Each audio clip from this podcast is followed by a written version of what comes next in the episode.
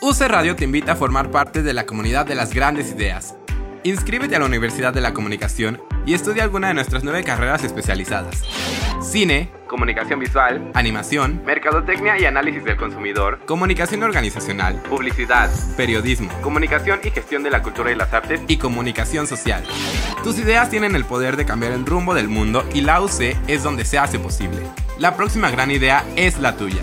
Mándanos un WhatsApp para más información al 55 40 77 57 94. 55 40 77 57 94. Universidad de la Comunicación. Cree en tus ideas. Inicio de clases 12 de febrero 2021.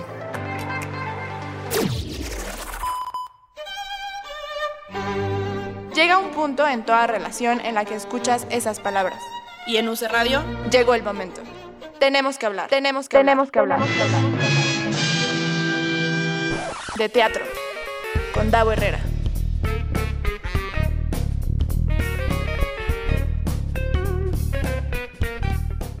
Muy buenas tardes, seres teatrales, bienvenidos y bienvenidas. Una semana más a tenemos que hablar de teatro. Y hoy, aparentemente, pues no está Sabel. Aplausos. No, no es cierto. Sabel, donde quiera que estés, besototes. Anda atendiendo ahí. Está salvando el mundo. Lo voy a dejar así. Está salvando el mundo porque evidentemente Sabel es una persona que la necesitamos muchas más personas y ella ahorita se encuentra atendiendo un tema de importancia altísima. Yo soy Davo Herrera, otra vez les doy la bienvenida, gracias a Gabo que está en los controles. Eh, escuchen este podcast, oigan, les quiero pedir por favor, antes de empezar el programa, que escuchen este podcast. Porque la verdad es que en esta nueva etapa con Sabel, que bueno, hoy no, no va a poder estar, pero en esta nueva etapa, un poco la intención que tenemos es ir acumulando una serie de temas que van alrededor de las obras de teatro y que no solamente eh, bueno, quienes siguen este programa desde hace ya varios meses, incluso podría decir años, eh, saben que la intención sí es hablar de la cartelera, pero no quedarnos como en lo clásico y en lo, en lo plano, en lo banal de, de qué trata la obra y ya, sino indagar un poquito más.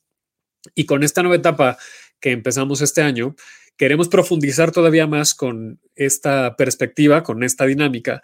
Y mm, por eso les recomiendo que escuchen los podcasts, porque vamos a ir acumulando una serie de temas que creo que no, nos parece que son muy relevantes para entender con, a lo mejor desde otras perspectivas, lo que está sucediendo con la iba a decir con la industria teatral, no sé si, si realmente ya estamos en esa posición, ojalá que sí, pero al menos sí con el gremio teatral de la Ciudad de México, al menos, y con miras evidentemente a otras partes del país y de al menos Latinoamérica, incluso España, pues con estas virtualidades a las que nos estamos enfrentando, que justamente hoy la obra de la que vamos a hablar sucede en la virtualidad, es una obra que, que, eh, que, se, que se está, dando funciones en Zoom y como, como lo hemos venido hablando, pues estas, estas nuevas maneras de acercarnos al teatro, que ayer estuve en una conferencia de prensa, por cierto, en el que uno de los conferencistas dijo, este, eso no está discusión, no es teatro.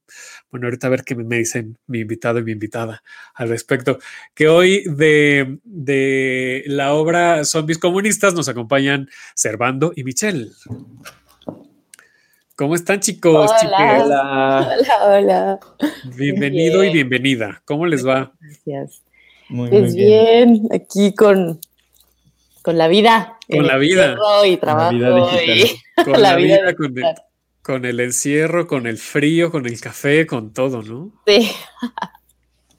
Oigan, primera pregunta, antes de que, de que empecemos a conocerles un poquito más. Es que les digo que ayer estuve en una conferencia de prensa bueno, estaba viéndola, no, no, fui, pues, ¿no? Eh, y me llamó mucho la atención que llevamos 10 meses, al menos, discutiendo si el teatro virtual o las funciones que se dan a través de Zoom es teatro o no. Y, y yo, bueno, claro que me sumé a esa discusión en marzo, ¿no? Marzo, abril. Pero luego dije, creo que estamos perdiendo mucho tiempo en eso, ¿no? ¿Qué, qué opinan ustedes? Pues sí, o sea, para mí que es o sea, como que ya agua pasada, así es, así sí es. o bueno, no, es que lo que pasa es que siento que es como, como seguirle dando vueltas. Creo que es otra forma de representación y otra forma de ficción, de presentar ficciones, de ficcionar. Y que, pues, si es teatro o no, pues es como, bueno, pues nos podemos ir desde lo más, eh, o sea, hacer, como sumamente precisos, ¿no? Y, cuadrados y decir, no, porque no estamos en el edificio teatral, entonces pues no es teatro. Pero, pero creo que creo que es un poco estéril esa conversación, ¿no? Creo que no hablaría de si es teatro o no es teatro, sino qué onda con esta nueva forma de, presentar ficciones y de hacer representaciones. Sí, en este momento de la vida estoy totalmente de acuerdo contigo, Michelle. Si eso, si esta discusión lo hubiéramos tenido en marzo, yo hubiera dicho, no, eso no es teatro, ¿cómo se atreven, no? Pero ahorita ya en enero del 2021, justo opino exactamente igual que tú, Michelle, de, bueno, creo que, insisto, estamos perdiendo tiempo en ponerle la etiqueta de si es teatro o no es teatro. Disfrutemos estas nuevas maneras de de ver ficción o, no, también documentales, por supuesto, ¿no? observando. Lázaro Gavino tiene justo un texto que se llama Cada vez que alguien dice que algo no es teatro, se apaga una estrella. Este, y que justo eh, eh, algo que menciona ese texto que, que a ella parece muy chido y lo comparto, es que empezó a hacer teatro en el momento en que se empezó a diseñar como, eh, como productos e-, escénicos para esta plataforma. Eh, porque sí es cierto que en un principio hubieron más como grabaciones, como de archivo, de obras, eh, que no dejan de, ser eso, eh, o bien como meramente como lecturas un poco como a cámara, pero que justo en los últimos meses lo que hemos visto es que se han desarrollado muchas experiencias directamente para el Zoom, que son en vivo, que es reunión, entonces yo digo que sí es teatro el teatro. Lo mismo que si son conciertos, que si son eventos, pues al final, pues eh, el, atarnos a estas etiquetas que usábamos todavía el año pasado sería como esforzarnos demasiado en, vivir en el pasado, justo, ¿no? Y no, y no enfrentarnos a nuevas maneras de aprender, de conocer, de disfrutar, de, de, crecer, insisto, incluso como sociedad, ¿no? Sí, siento que es como, hay, hay como una nostalgia a eso que inevitablemente, o sea, nos pasa, ¿no? Yo tuve la oportunidad de, presentar unas funciones que nos quedaron pendientes de un proyecto en diciembre. Eh, y claro que volver al, al, al edificio, ¿no? Y, y, a las funciones presenciales, eh, pues generaba una nostalgia así de, el gaffer, la escenografía, ¿no? Todo, y era bonito y era lindo estar ahí, pero justo entender que es la, es padre ver la flexibilidad de, de las artes escénicas, ¿no? O sea, la posibilidad de, de decir, de cambiar de formato y de, aunque no sea igual, aunque no sea lo mismo, pues justo no pretender que sea lo mismo, es otra cosa, es otro formato y qué, qué, bueno que haya esa flexibilidad de las artes escénicas y que no sea de nos atenemos a donde estamos, al edificio, a donde estamos y no hay manera de, de que esto siga, ¿no? Lo, lo, pienso también, por ejemplo, en, en, eh, en las clases. Eh, yo soy docente de, de, de, la Universidad de la Comunicación, justo donde se está transmitiendo este, eh, de, que es la casa de esta estación. Eh, y sería como un poco lo mismo, ¿no? Como decir, pues esas no son clases, pero vaya, ¿a qué nos estamos ¿A qué nos estamos refiriendo cuando decimos si son clases o no son clases?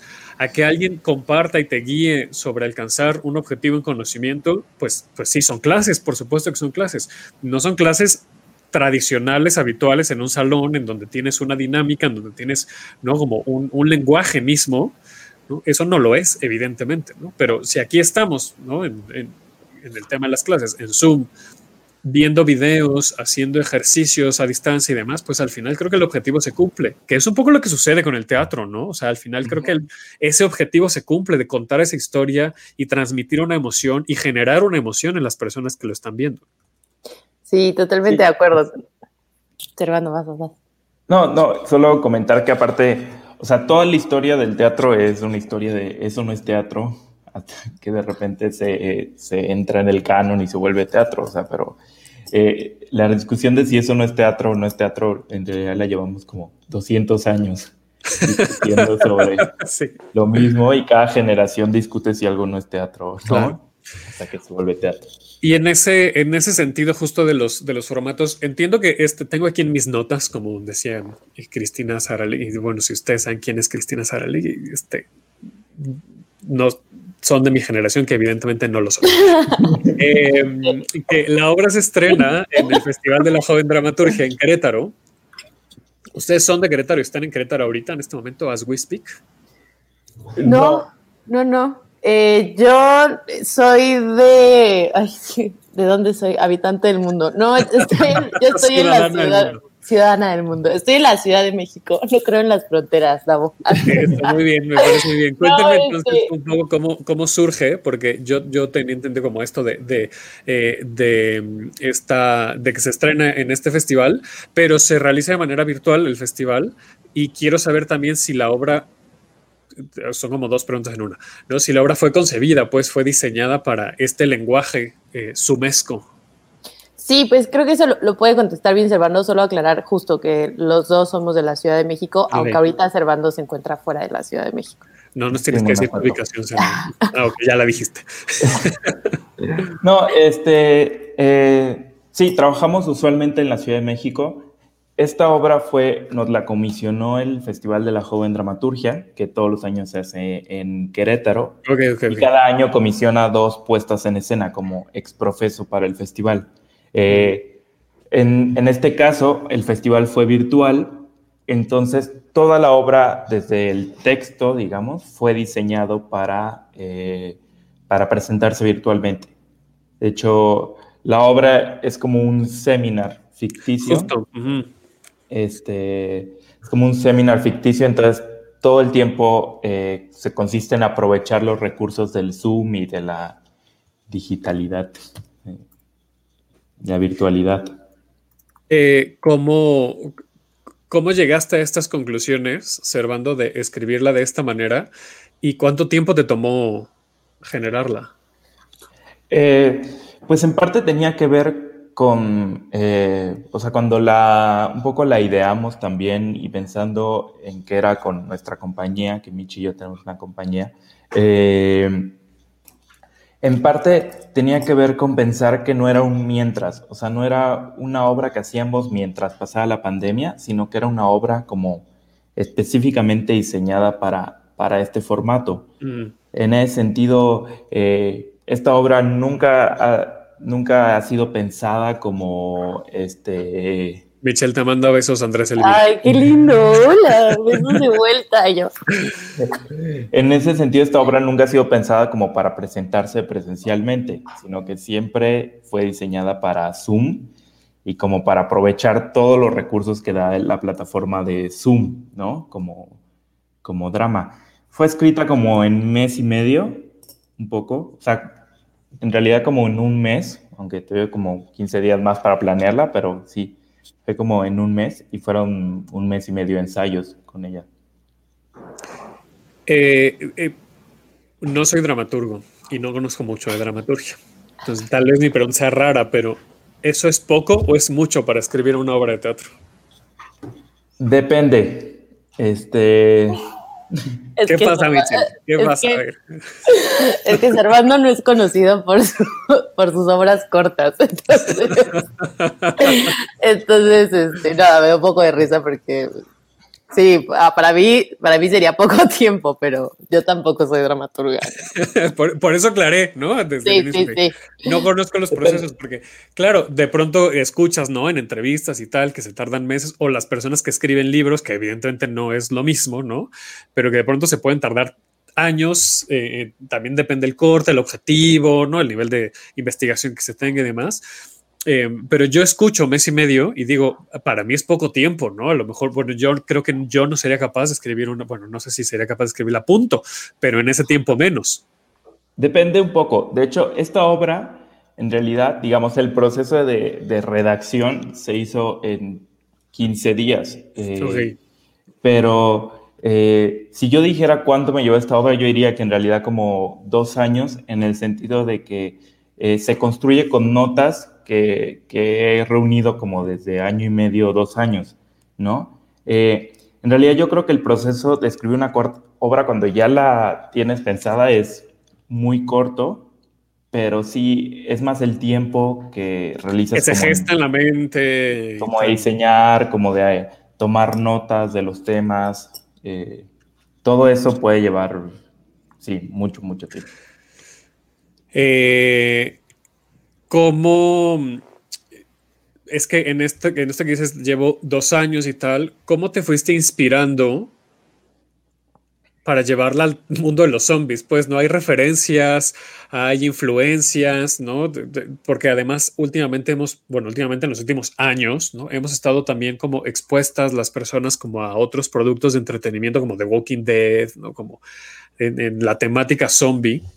¿Qué, te, ¿Qué influyó, pues, ¿no? ¿Cuáles son estas influencias para llegar a, zombies comunistas. Bueno, la idea, de hecho, o sea, eh, un poco, yo ya tenía una idea de hacer una obra sobre zombies. Eh, lo que cambió, digamos, radicalmente fue el formato. Eh, y parte, evidentemente, como de las películas de ficción de zombies, pero también partía como de, un, como de una frase como de propaganda, ¿no? Que muy de los 50 o los 70 que eran los zombies comunistas, este, que, que, era mucho como del cine, sí, como del pensamiento norteamericano de los, de los 70 y que se usa mucho en redes, o sea, muchas veces había escuchado zombies comunistas, ¿no? Son zombies comunistas, este, a, este, a los seguidores de tal político son zombies comunistas. Y esta imagen así como entre comunismo y zombies fue lo que detonó de, a ver, ¿por qué no hacemos una obra sobre unos zombies que intentaron por razones ideológicas hacer un apocalipsis zombie, pero que fracasa, ¿no? Y entonces hablan desde ese fracaso, o sea, desde el lugar donde fracasaron, dan una entrevista 10 años después del apocalipsis. Este, esa fue un poco la, la, la premisa, ¿no? Que... Dentro de esta personalidad de los zombies, entonces, ¿Qué atributos hay? ¿Cuáles son estas características de los zombies en la obra?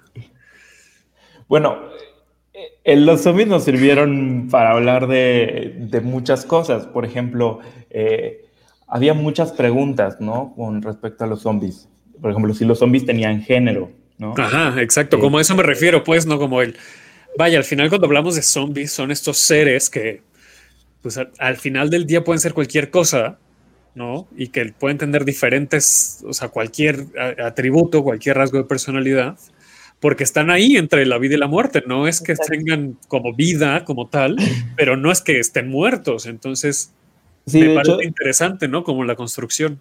Eso se vuelve en temas en la obra. Por ejemplo, la doctora Medeves, que lo hace Mitch, es un zombie que se asume como ser femenino, ¿no? Pero, por ejemplo, eh, el el otro doctor zombie, que aparte no habla español, tiene su propio lenguaje zombie, tenemos una traductora zombie también. Este, el otro zombie es queer, porque eh, se, o neutro, digamos, porque no se, no se, em, no se percibe o no se expresa a sí mismo como, como hombre ni como mujer.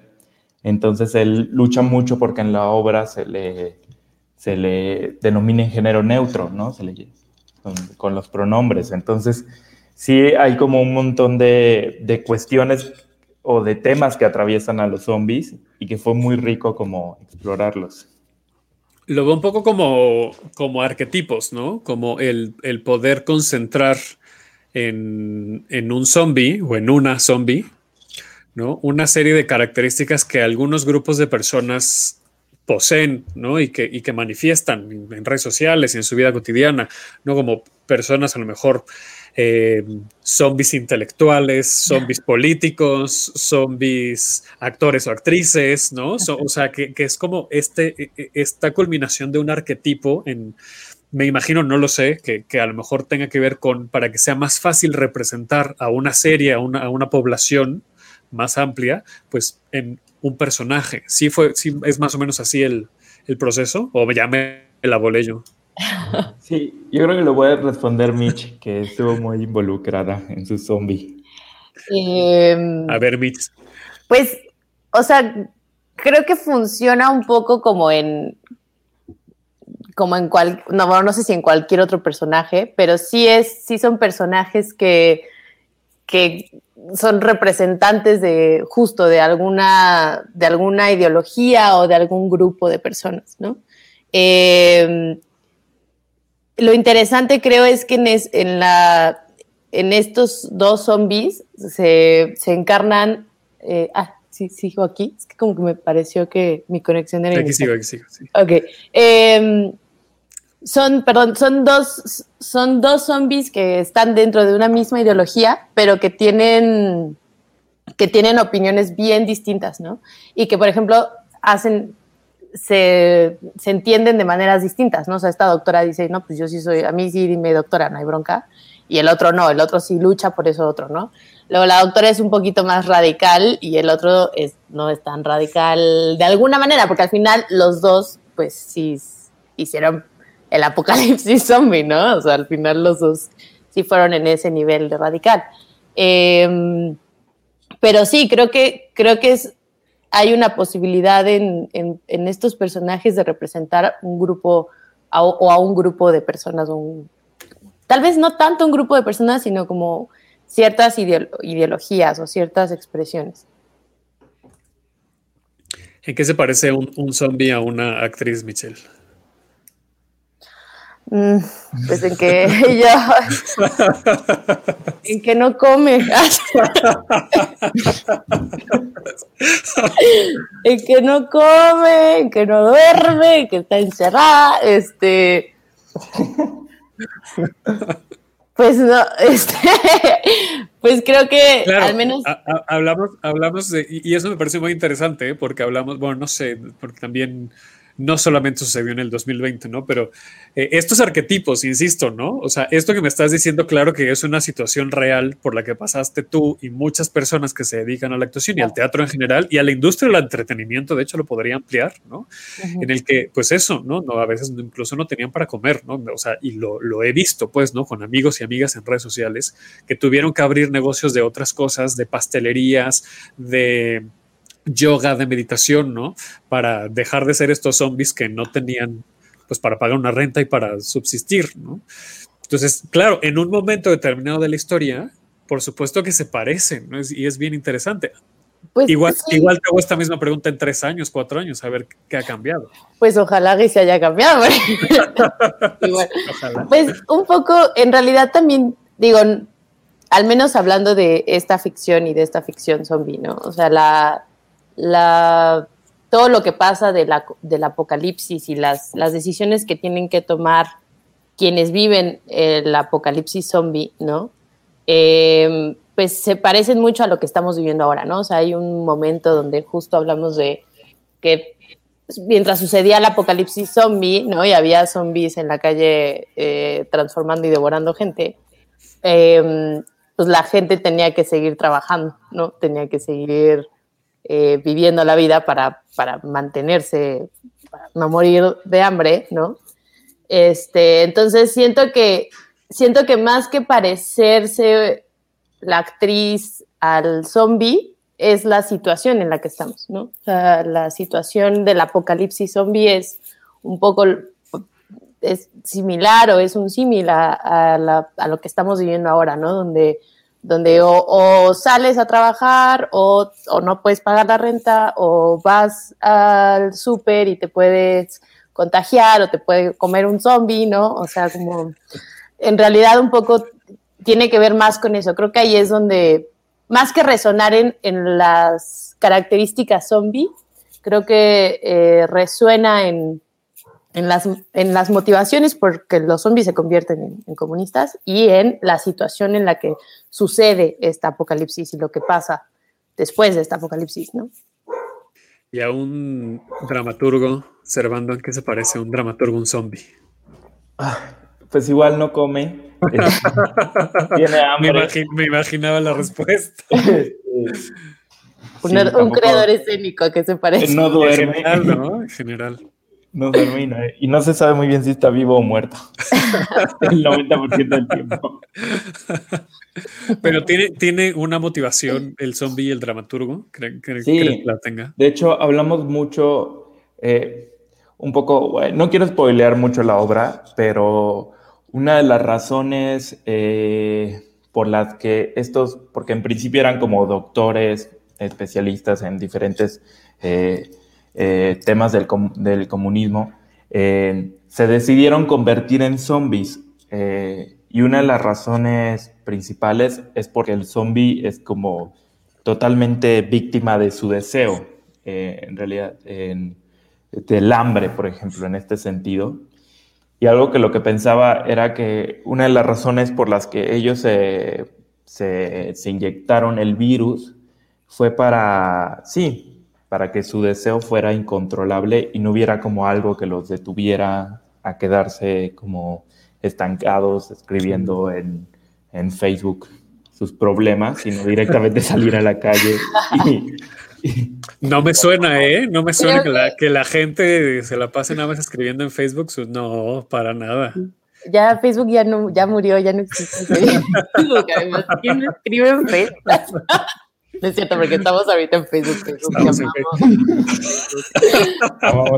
pienso, pienso un poco en eso, pues, o sea, tal vez ya ahorita que lo escuchaba observando, pensaba en, en, esto de hacer, ¿no? O sea, que es un poco lo que nos pasó a nosotros, ¿no? Así, a, fuerza de estar encerrados, de que no podemos continuar con lo que teníamos programado, sí teníamos algo programados, porque la verdad es que tampoco éramos muchos los que teníamos la fortuna de estar programados en algún edificio, hay que hablar de, hay que hablar de eso también, ¿no? O sea, em, y, que, y que no era, o sea, era, nosotros creo que también somos de los, de los privilegiados, porque también lo hablaría desde ese lugar, que pudimos decir, bueno, vamos eh, a hacer una obra de teatro Zoom, ¿no?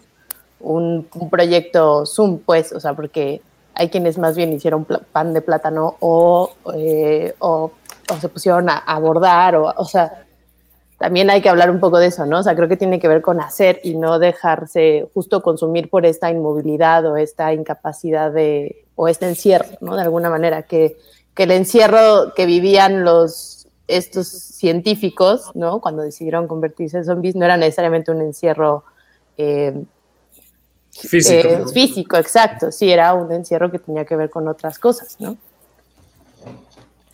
Oigan, pues váyanos contando, por favor, dónde, cuándo, cómo podemos ver zombies comunistas. Eh, pues estamos en la plataforma Zoom por medio del foro Shakespeare.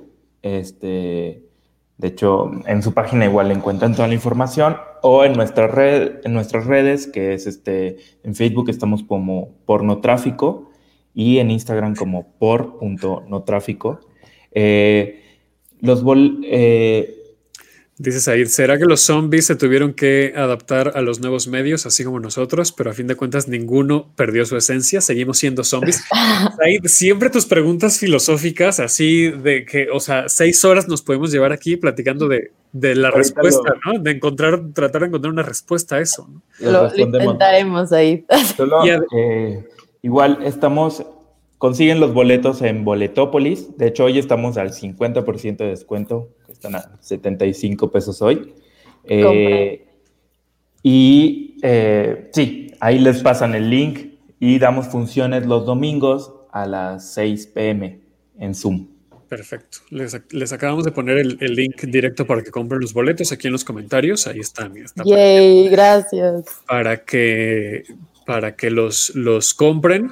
Y pues bueno, la ventaja también es eso, ¿no? No tienes que desplazar, estás en Zoom, estás en tu casa, ¿no? Que es un boleto por pantalla, entonces puedes invitar a tu familia a que vea la función, entonces eso también siempre suma a, la experiencia. Me quiero regresar un poquito a la pregunta de, de Said, a su pregunta filosófica, porque me hizo pensar en esto de, bueno, lo de perder la esencia y, y seguir siendo zombies y también me lleva a pensar en si nos damos cuenta que somos zombies o no. Por lo mejor ustedes me dicen que en este caso de esta ficción decidieron ser zombies, pero a lo mejor hay quienes no se habían dado cuenta, ¿no? En otras circunstancias, pues, lo que representaría ser un zombie. O sea, es que parte de, digamos, como de la premisa de la obra tiene que ver con sí, las semejanzas que existen en muchos de en nuestro estado, eh, eh, o sea, nuestro estado personal, con la de un zombie.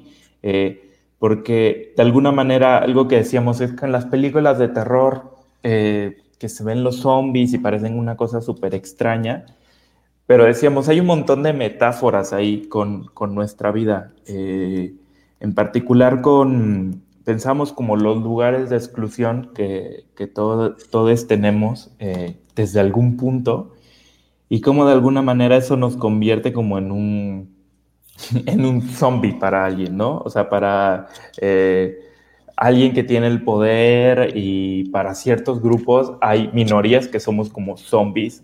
Eh, yo lo veo en redes, por ejemplo, que, que, que, piensan que los gays tenemos una agenda o un lobby así como para, este, para imponer la, la ideología de género. Manipulación de masas. Este, pero lo mismo, pensamos también, parte de la obra salió también con el tema de cómo había como un cierto terror en cierto sector de la sociedad por las protestas feministas, ¿no? Como si ellas fueran la que nos iban a comer los cerebros y así, ¿no? Y con muchos grupos. Entonces, esa también es la metáfora del, del zombie. De hecho, mucho del zombie que tiene que ver con estas olas gigantes de zombies, las asociamos con las protestas, ¿no? Y con el, con el miedo que tiene como cierto sector a las protestas y que se ha visto representado en las películas por medio de los zombies también, ¿no? O de, o de que gente se agrupe, ¿no? Y, y, también, o sea, creo que esto de, o sea, como de te das cuenta que eres zombie o no. Eh, por ejemplo, a mí me pasó que yo creo que en, durante la pandemia me di cuenta de que era, de que sí estaba siendo zombie de ciertas estructuras y de ciertas formas de trabajo, ¿no? O sea, como de, claro, O sea, de, ir en la, de, ¿qué es esta cosa medio zombie, no? Que van y caminan devorando lo que tienen enfrente sin enterarse de nada, ¿no? Y que un poco eso sentía, o sea, como que cuando empezó la pandemia yo estaba así de, ¿no? Como con ataques de ansiedad, así de, no, era como, güey, ¿por o sea, ¿qué, ¿qué, está pasando? Y además como en un estado como de, como si estuvieran a la espera de que me abrieran la puerta para seguir con esa inercia y seguir siendo zombie de la, del trabajo y de la explotación y de toda una serie de cosas, ¿no? Que nos podemos seguir horas hablando. Eh, y siento que siento que eh, la pandemia, al menos para mí, este encierro fue una posibilidad de decir, de parar esa inercia, de darme cuenta en dónde estaba haciendo esa parte zombie que no está buena, ¿no? O sea, hay una parte zombie que está buena como de, de ir y de seguir y de, ¿no? Pero hay otra, o sea, depende de, de qué. Sí, claro, el arrebato y la, el arrebato creo que puede ser muy positivo, pero la, la alienación a, los sistemas, ahí es donde a lo mejor esa parte zombie no está tan, tan cool. Tan padre, sí, y un poco siento que al menos eh, en eso creo que son de las cosas que, o sea, la obra tiene resonancias todo el, o sea, todo el tiempo estás resonando con algo, ¿no? O sea, todo el tiempo estás cachando algo y diciendo, ay, esto, ay, espérate, aguanta aquí, ¿qué? Eh, pero al menos para mí esta es, o sea, esta es una de esas resonancias como que son muy evidentes por, por la pandemia y por el encierro. Pues ahí está. Eh, ya les pusimos aquí, insisto, el link en los comentarios de, Facebook para que compren sus boletos, terminen de ver el programa y luego ya se van a comprar sus boletos, no sean así, porque justo ya está aquí en la sala de espera nuestro siguiente invitado. No se vayan, Servando Michelle, obviamente sigan en, el programa para seguir echando chisme. Pero ya está aquí Kio Daniel. ¿Cómo estás, Kio? Hola a todos, ¿qué tal por acá? Saludos desde el centro histórico. Qué padre. No sabes, no sabes el gusto que me da de verdad. Bueno, no tengo que decir que lo digo de corazón, que estés ahí en una de las mesas afuera de la pagoda, porque la pagoda no puede morir. O sea, no lo vamos a permitir. No, hombre, pues muchas gracias. Muchas gracias, porque la verdad es que sí estábamos a punto. sí, sí, sí. Con, este, con este respiro que, que nos dio este programa de abrir sin, sin este, ¿cómo le llaman? Ya se me fue. Eh, abrir sin arriesgar. Eh, estamos, estamos felices, estamos felices porque pues se está empezando a reactivar un poquito esto. Te, te quisimos invitar, Kio, además que porque te queremos muchísimo y, y ya. Déjame, déjame acomodar. Sí porque la, pagoda es uno de estos espacios que no son espacios teatrales, ¿no? es decir, no es un teatro, no es un foro, no, no es un centro cultural, pero que sí tiene mucha relación con el teatro em, por diferentes circunstancias, ¿no? Porque e, eres proveedor de, algunas, de algunos proyectos, eh, tienes teatro cerca, eh, cerca de la zona, entonces muchos actores, actrices o creativos en general van a la pagoda. Hay un horario extendido de más, ¿no? Es decir, la, pagoda en muchos aspectos, pero específicamente con... Ay, se nos fue Kio.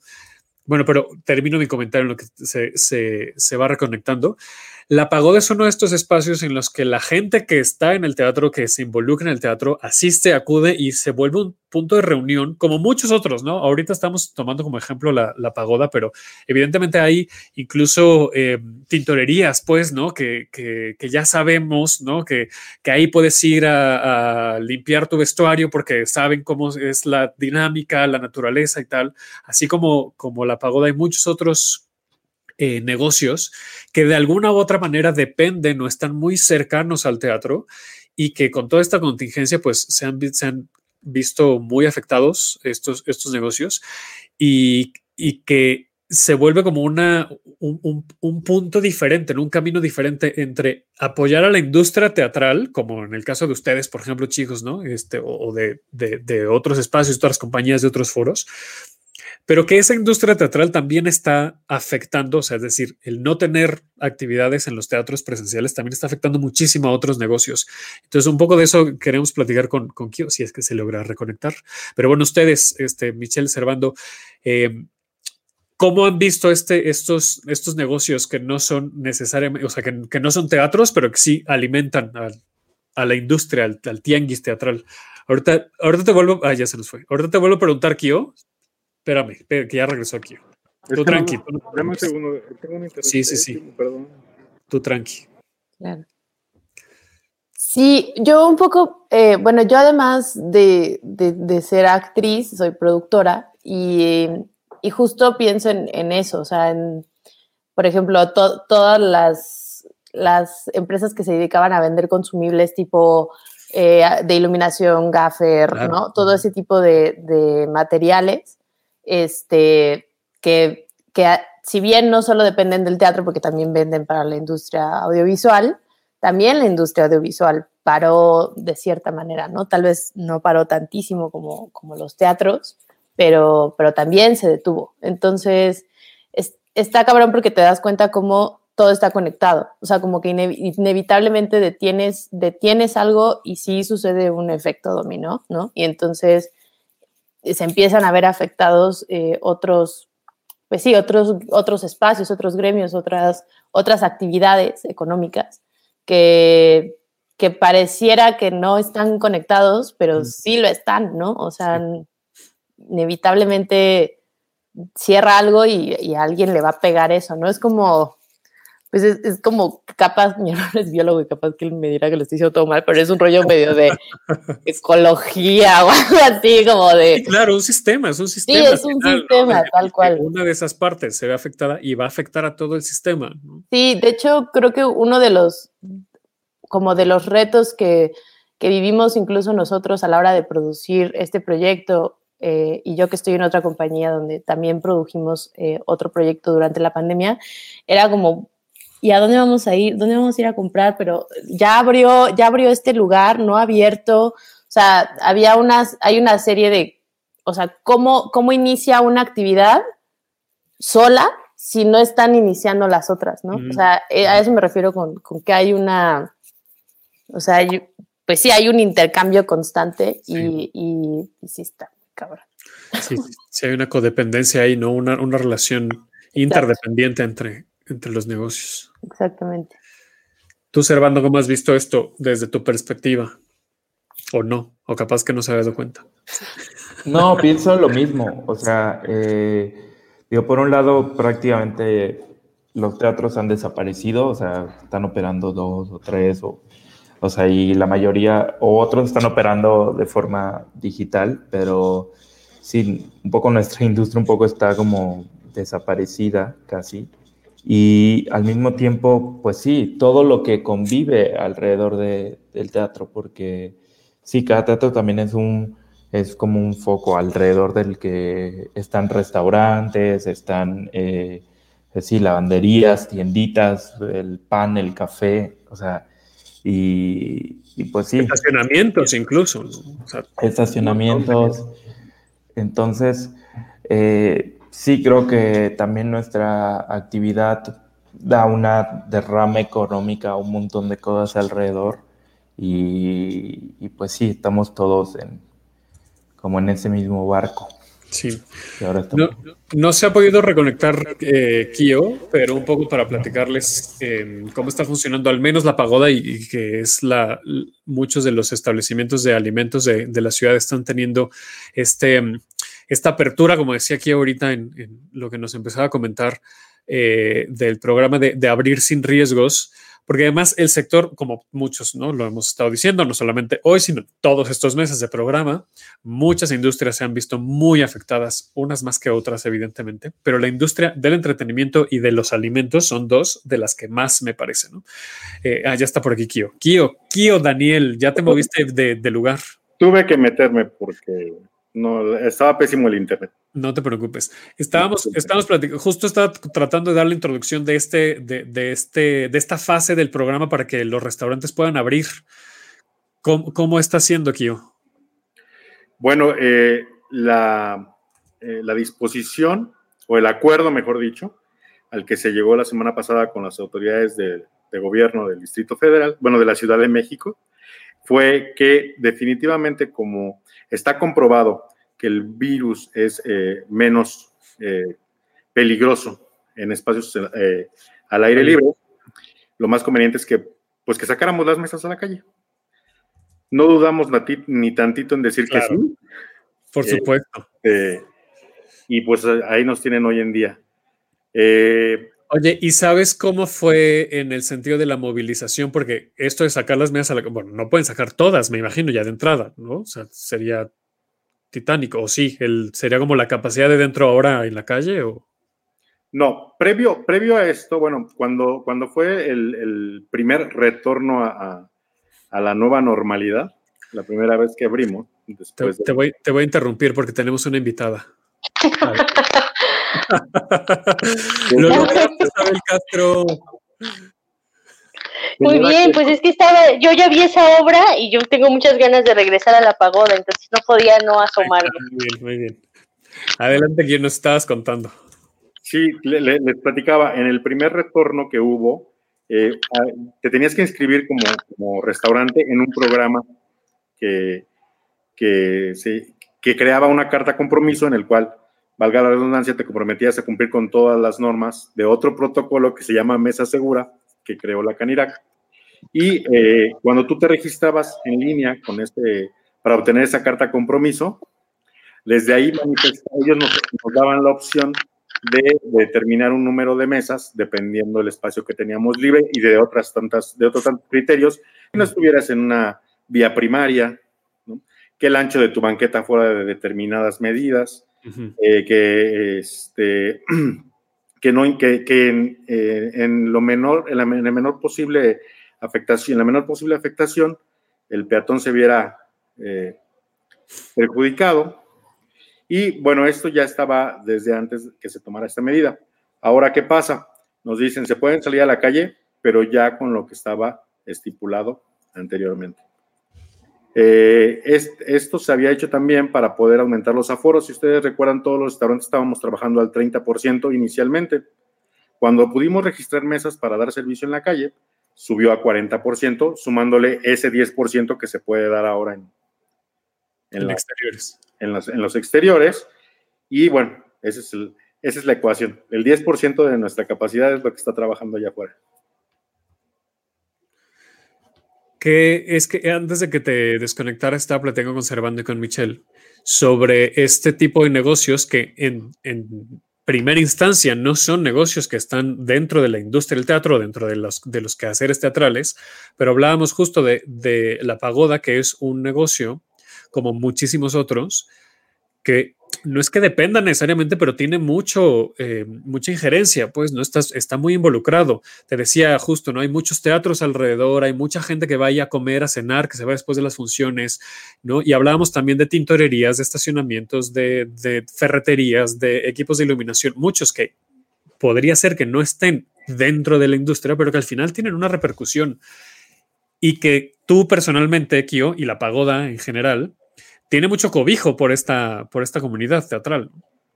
Bueno, claro, mira, una de las cosas que tú mencionas, estar aquí en el centro histórico nos ha llevado a, obtener ese, tipo de, relación simbiótica con, el mundo del arte, no nada más con el, del teatro. Porque, bueno, unos, eh, eh, un grupo muy importante de mis clientes viene de Bellas Artes, ¿no? Que lo tengo aquí en la esquina. Y pues en Bellas Artes hay arquitectura, está el Museo de Arquitectura, está la Compañía Nacional de Ópera, está la Sinfónica, están todas las maquillistas que son mis clientes a las cuales les mando un saludo, a todos los tramoyistas, imagínate el mar de gente, ¿no? Este, eso aquí a mi flanco derecho, desde ahorita donde estoy yo colocado, a mis espaldas tengo el Teatro de la Ciudad, con quien ya desde, desde antes de que yo empezara a ser teatrero, espectador teatral, ser teatral, eh, ya, ya, tenía, ya tenía varios eh, eh, tratos con, el Teatro de la Ciudad, porque eh, para todas las conferencias de prensa teníamos el honor de que nos invitaran a, servirles el catering de café y galletitas. Bueno, en este caso, panecitos. Entonces, este, eso ya lo teníamos. De ahí empecé a, este, a tener buena relación con el Teatro de la Ciudad.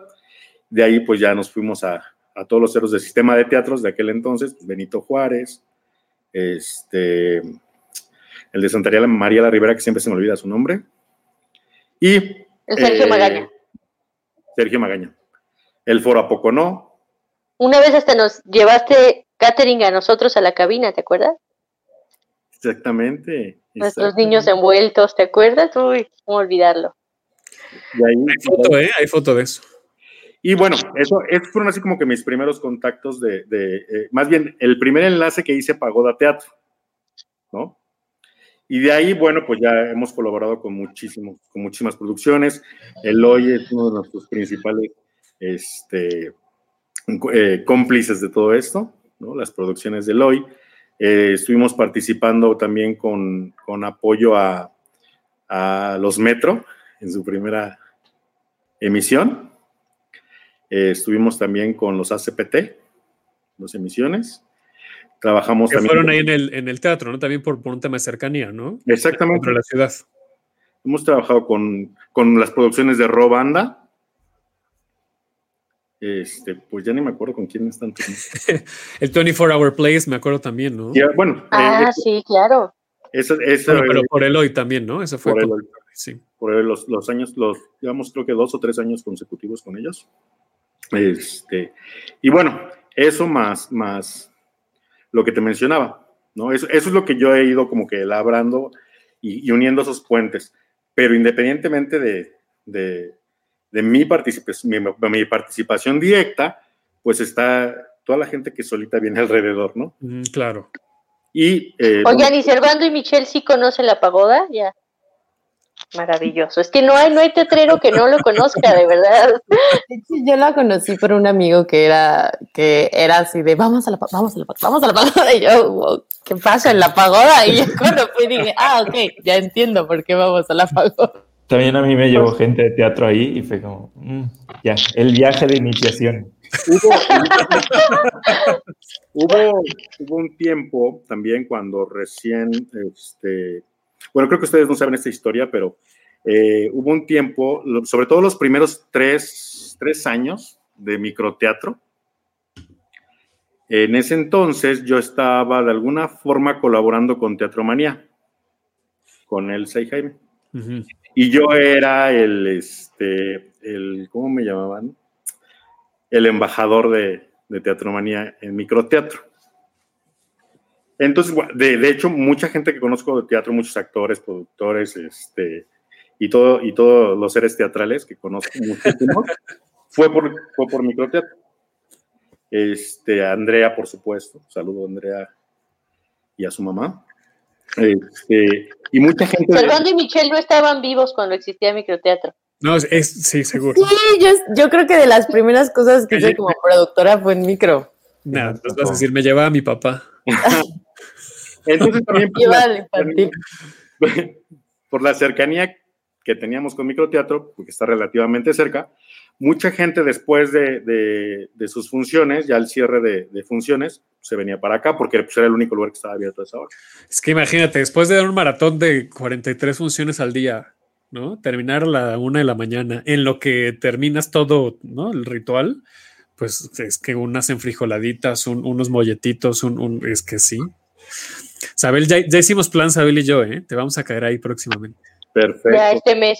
Y sabes qué, sabes qué que ya estoy empezando a hacer. Ahorita solamente tengo 10 mesas en la calle, bueno, en el, en el exterior, para que no se oiga tan feo. Este, y he decidido que voy a ir bautizándolas, así como ya ves que hay butacas este, Ajá. Con, con nombre, ¿no? Sabel, quiero que una mesa de la pagoda tenga nuestro nombre. Obvio, y próximamente un platillo también, enchiladas, Abel Castro. La primera, la primera mesa ya fue, ya fue ayer bautizada y nombrada, ¿no? Es, Cortejo Producciones. es de Cortejo Producciones. Sí. ¿Cuántas son? ¿Cuántas mesas son? 10. Así que apúrense, porque si no alcanzan, No. O sea, una mesa se puede llamar pornotráfico o porno, no sé qué, ¿cómo es porno? Porno. Pornoteatro, porno. Pornotráfico. Porno. Digo, O no sea, sé es la producción que llegue primero, se bautiza la mesa. Madre Vamos mía. ahorita, Davo. Ahorita, ahorita les estoy avisando con tiempo, solamente hay una, quedan nueve disponibles, ¿no? Y este, pero bueno, si no se apuran, hay gente como, como Emanuel Lapín, ¿no? Que, es, que vienen muy seguido, Justo Emanuel y Alfredo son los. los- Alfredo, claro, ¿Los que te llevaron, Michelle?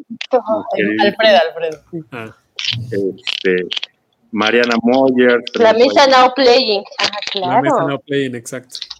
Jim- este, Jimena también ya vino por un pan, por ahí, a lo lejos de la distancia, ¿no? Entonces, Pero no tiene mesa todavía. no, no, no. Pero a Yo lo quiero que la mía se llame La Mesa Seres Teatrales, así.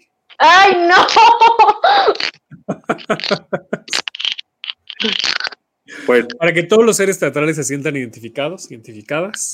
pues si Sí, se Van a sentar a tardan, la mesa seres teatrales. si se tardan con, con- con mucha pena, se van a terminar. No se va a poder.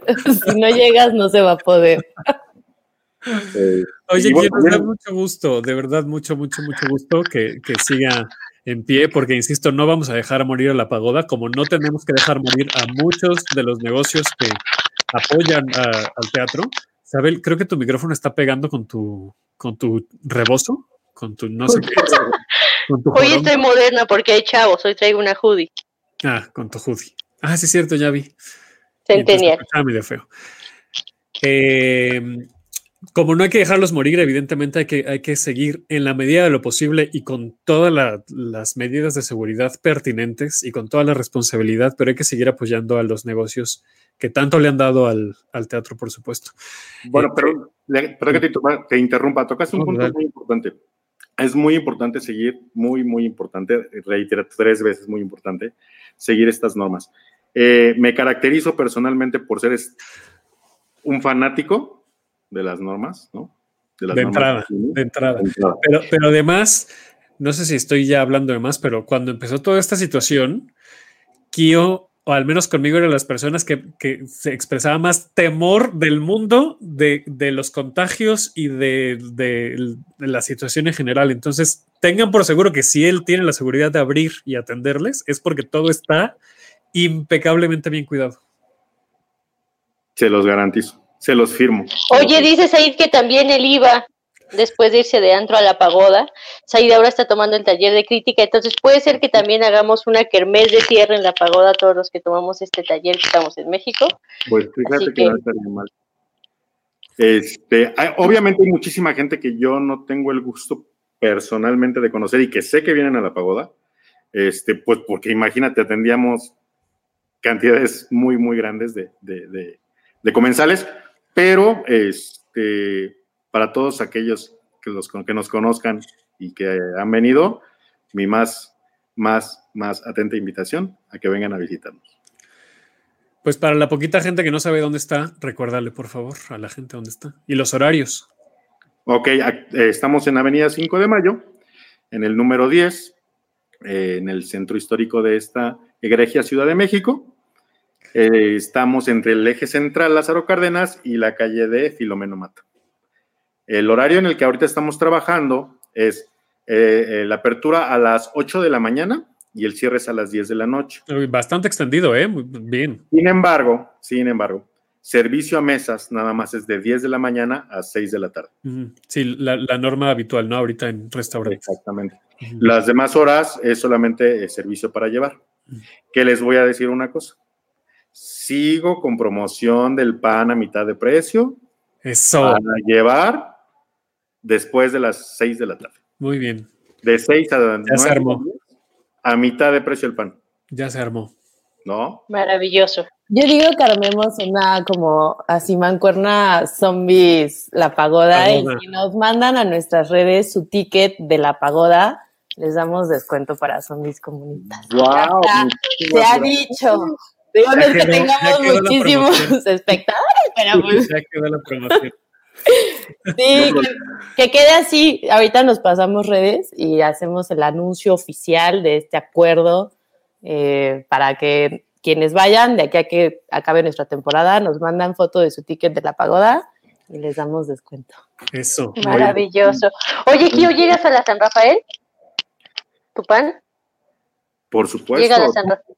Por supuesto. Maravilloso. por- Oigan, ya nos Ya. vamos. Ya. No, no llego, no llego hasta la hermana República de Tultitlán, No, yo sé que yo tengo que ir para allá. Eso sí, ya lo sé, muy bien. pero, pero a la San Rafael Pero la, la próxima semana ahí nos vemos. me encanta la idea. Servando muchas gracias. tío, muchas gracias. Gracias a ustedes. Muchísimas gracias. Despide tú, Sabel. Muchas gracias. Muchas gracias. Y bueno, pues hagamos este combo todos. Vamos a ver la obra de zombies y vamos a comer unas buenas enfricoladas o lo que se les antoje de la pagoda. Nos vemos la próxima semana aquí a las 2 de la tarde. Escuchen los podcasts, por favor. Síganos en el nuevo Twitter que se llama arroba hablar de teatro. Ya no solo es el mío, ya, ya tiene un Twitter oficial. Este, Tiene un Twitter propio, sí. Escuchen los podcasts, por favor, de este y todos los programas. Gracias a Gabo que estuvo en los controles. Servando Michelle Kio, otra vez muchas gracias. Gracias a ustedes. Gracias. por la invitación. Cuídense mucho. Nos vemos la próxima semana. Adiós. Muchas gracias. Esto fue Tenemos que hablar de teatro. Si lo quieres, déjalo ir. Si es Davo Herrera, volverá cuando menos te lo esperes.